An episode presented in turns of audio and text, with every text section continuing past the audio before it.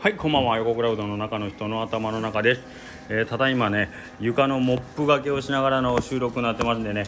道中はあはあはあはあっていう変な声がしてもあの変なことをしてるわけじゃないのであの変に思わないでくださいね。変なことって何ですか？今あなたが想像したことを言ってごらんなさい。変なことしてました床を床を磨いている感じですね。えっ、ー、と何か違うものを磨いているわけじゃありませんのでご注意くださいませ。はいえっ、ー、と今日ですねあの閉店したぐらいの時間にですねお客様がお二人、えーと、来ていただいて1もう名前言っちゃうから このスタンド FM 聞いてるの2人やから言ってもいいよね。えっ、ー、とね山田さん まあ山田さんって言ってる どこの山田さんやねんと思う方はまあそのままで。であと大阪の岡田浜垣さんお二人で来られた浜ッキーさんですね通称ね。2人で来ていただいてちょっといろんなもう閉店してるんでね自由に僕も話してて。できるんで今日はまああのしばらくあの座ってお話しさせてもらったんですけどなんかあのありがたいですよね。こういうふうにあの浜木さんなんか海を渡って大阪からですからね。でイベントをうちで例えば作るうどんとかやるとなったらわざわざその予約を取ってですね えー、海を渡って来てくれたりするということでね。まあ僕のファン全然僕のこと好きじゃなくて三好さんのことが好きで。もうついで三好さんのついでにまあうちに来るぐらいの感じで来てくれてるんですけど。けどまあそれでもね十分ありがたくて今日もまああのせっかく来てもらってもううどんも何もないんですけどちょっと座ってお話をゆっくりさせてもらったんですけど。なんかあのー、言うたらお商売やからさあのー、あんまりそのお客さんにエコひいきというかなんかみんなに平等に等しく同じサービスというかね提供するってなんか義務っぽい感じあると思うだそれはそれでおおむね間違ってはないと思うんですけどけどやっぱりそそれだけお店になんかこう愛情を注いでくれる人に対してはやっぱりそれぐらいきちんとお返しをしたいっていう感じですよね だからえっ、と旗からパッと見たらその関係ってなんかエコひいきしてるように見えると。なんかあの横倉さんあのお客さんばかり なんかいつも来たら挨拶して話し込んであのずずるいなと思われることがひょっとしたらあるかもしれないです。別にね そんな気にされない方もたくさんいると思うんです。これはもう僕の僕の中の言い訳じゃないですけど、まあ、そうとして軽く聞き流してくれたらいいんですけどあのエコひいきしてなんかいいよなああいうのって。ってひょっとしたら思われるかもしれないですけどこれは僕の言うたらまあお礼というかな。やっぱりそれだけ労力とかね時間をかけて、えーと、わざわざうちのそのお店に、えー、対して、まあ、愛情表現というかね。もちろんあのそれこそ常連さんが毎日来てくれてね毎日おうどんにお金 払ってくれてる人に対してサービスではないけどこっちからなんかこうそれなりの、えーと、対応させていただくっていうことと全く一緒でですね。はい。それは SNS 上の関係であったとしてもあの全く同じで例えば僕が何かこう考えていることに対してこう意見を言ってくれるっていうのも十分それはあの時間とね労力を割いて、えー、と僕の相手をしてくれたりということなんでそれに対してのやっぱり僕のお礼というか、えー、とおもてなしっていう形でお店に来てくれた時にはご挨拶もするし、うん、あのこういうふうにわざわざ来てくれてね、えー、とお話もさせてもらったりするんでその辺はなんかなんなんとかへ。うん。あんまりそうその一部分だけを切り取ってねあの人にばかりサービスして僕にはないんかよともし思われるようなことがあるんでまあこれ聞いてる人って大体ちょっと 大体ちょっとちょっとの人ばっかりやから別にそんな心配してないんですけどはい。うんなんかその辺をねなんかこう等しくみんなに平等にね接するべきだっていう意見をたまにまああの接客業とかだったらね聞いたりするんですけどまあ、それが必要な場面とあと、まあ、我々の目から見てはきっちり対等なんですよ対等で平等で、えーと、お客様から受け取った愛情であったり対価に対する返答としては僕はこれは妥当やなと思うぐらいのレベルではお返しは絶対にさせていただきたいですね。はい、それは気持ちの問題もあるし実際のその、まあ、ひょっとしたら物質的なサービスでお返しするかもしれないんですけどその辺はやっぱり持ちつ持たれつね。いう感じですね。なんか何から何でも全部お金で測ったりとかさえっ、ー、となんかそのサービスのあのよし悪しでね判定するんじゃなくてなんかそういうやっぱり関係性の中での成り立ちだと思いますんでね、えーまあ、そんなことを今日ちょっとね考えさせてもらいましたね。はい。でえっ、ー、と結構 長いこと話してる中でですね一回こう浜口さんの方から「えー、横倉さんまあ僕がもともと大阪におったっていう話からなんですけどえじゃあその何かのタイミングでねもう勤め辞めずに、えーと、そのままおうどん屋さんをしてるっていう未来もあったんですあおうどん屋さんをしないっていうね未来もあったんですかねということもちょろっと言われてね。まあまあ本当に事とと次第によっては全然それはありましたしむしろうどん屋になる確率の方が低かったのにもかかわらず今こうやっておうどん屋さんして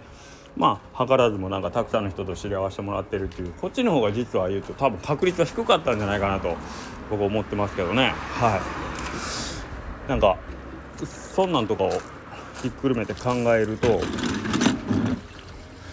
っぱ僕たちその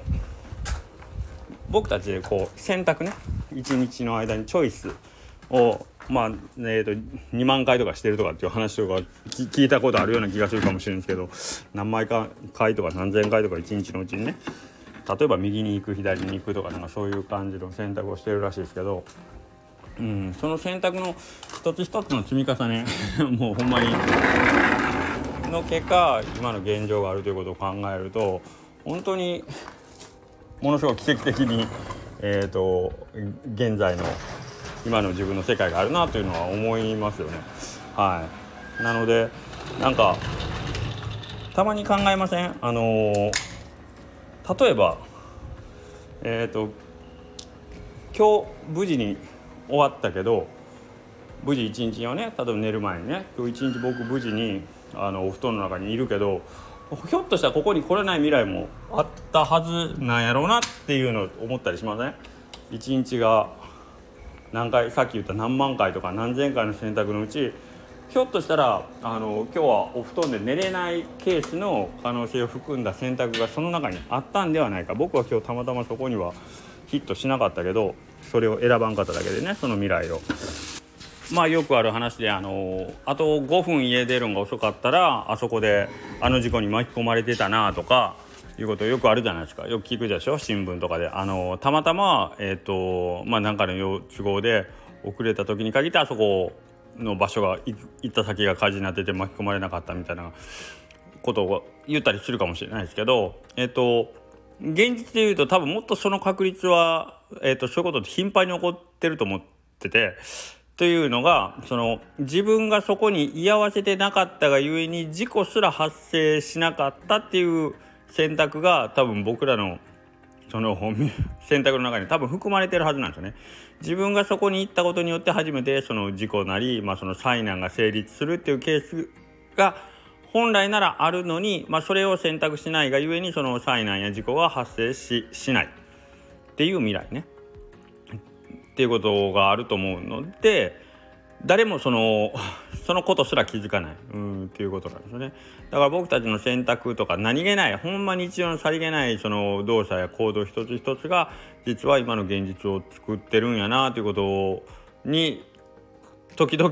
えー、と思いが至るとなんか震えが来るほど恐ろしいというか、うん、自分もそうやし自分を含めるその大事な人とか周囲の人たちがうん例えばそういうことに巻き込まれていない今日の一日の素晴らしさというか奇跡さ。うんというところになんかたまに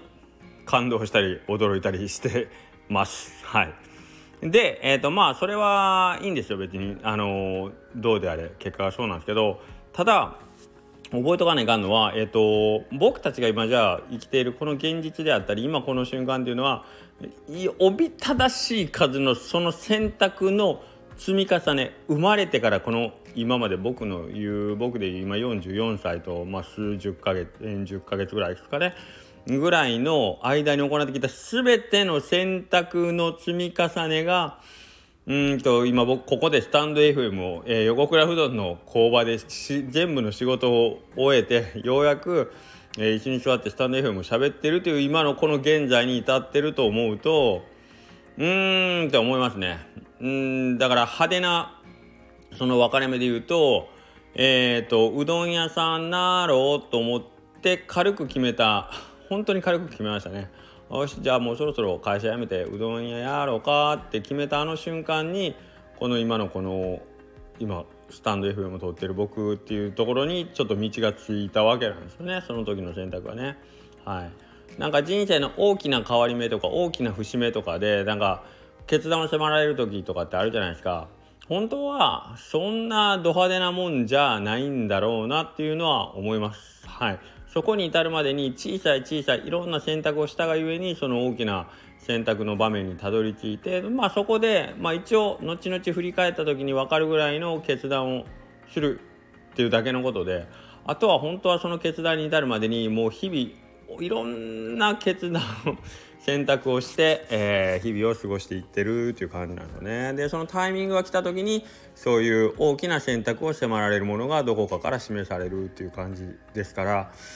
うん今の現状についてもし不満があったりするんであればまあ前も僕いつも言ってますけどそれは結局全部自分が選んできた結果なんですよね。積み重ねてきた結果。はい。だから現在というのは過去の何て言うかね過去の最先端でしかないということなんだよっていうのをやっぱり頭のどっかで考えておけば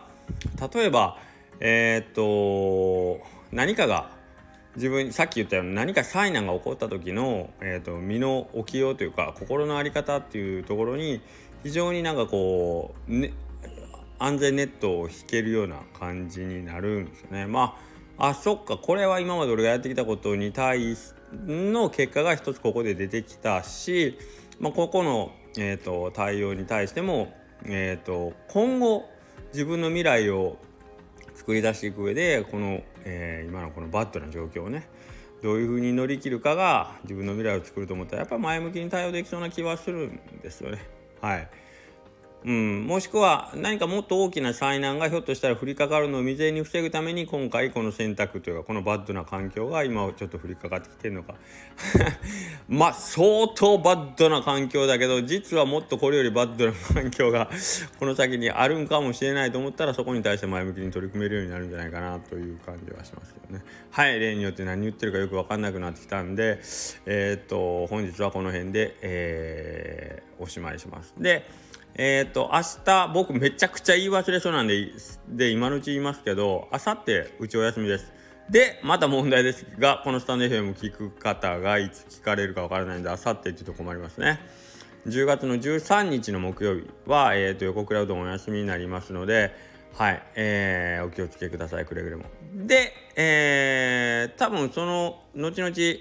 楠上の横田さんから発表があると思うんですけど僕13日は、えーと、楠上さんの方でお仕事してます。皆さんのところからお顔が見れる場所にいるかどうか分かりません。厨房の中にいるかもしれんしまたはたまた違うところにいるかもしれませんけどもおそらくは楠上さんで、えーとちょろちょろ仕事というか姿を見れるとは思いますので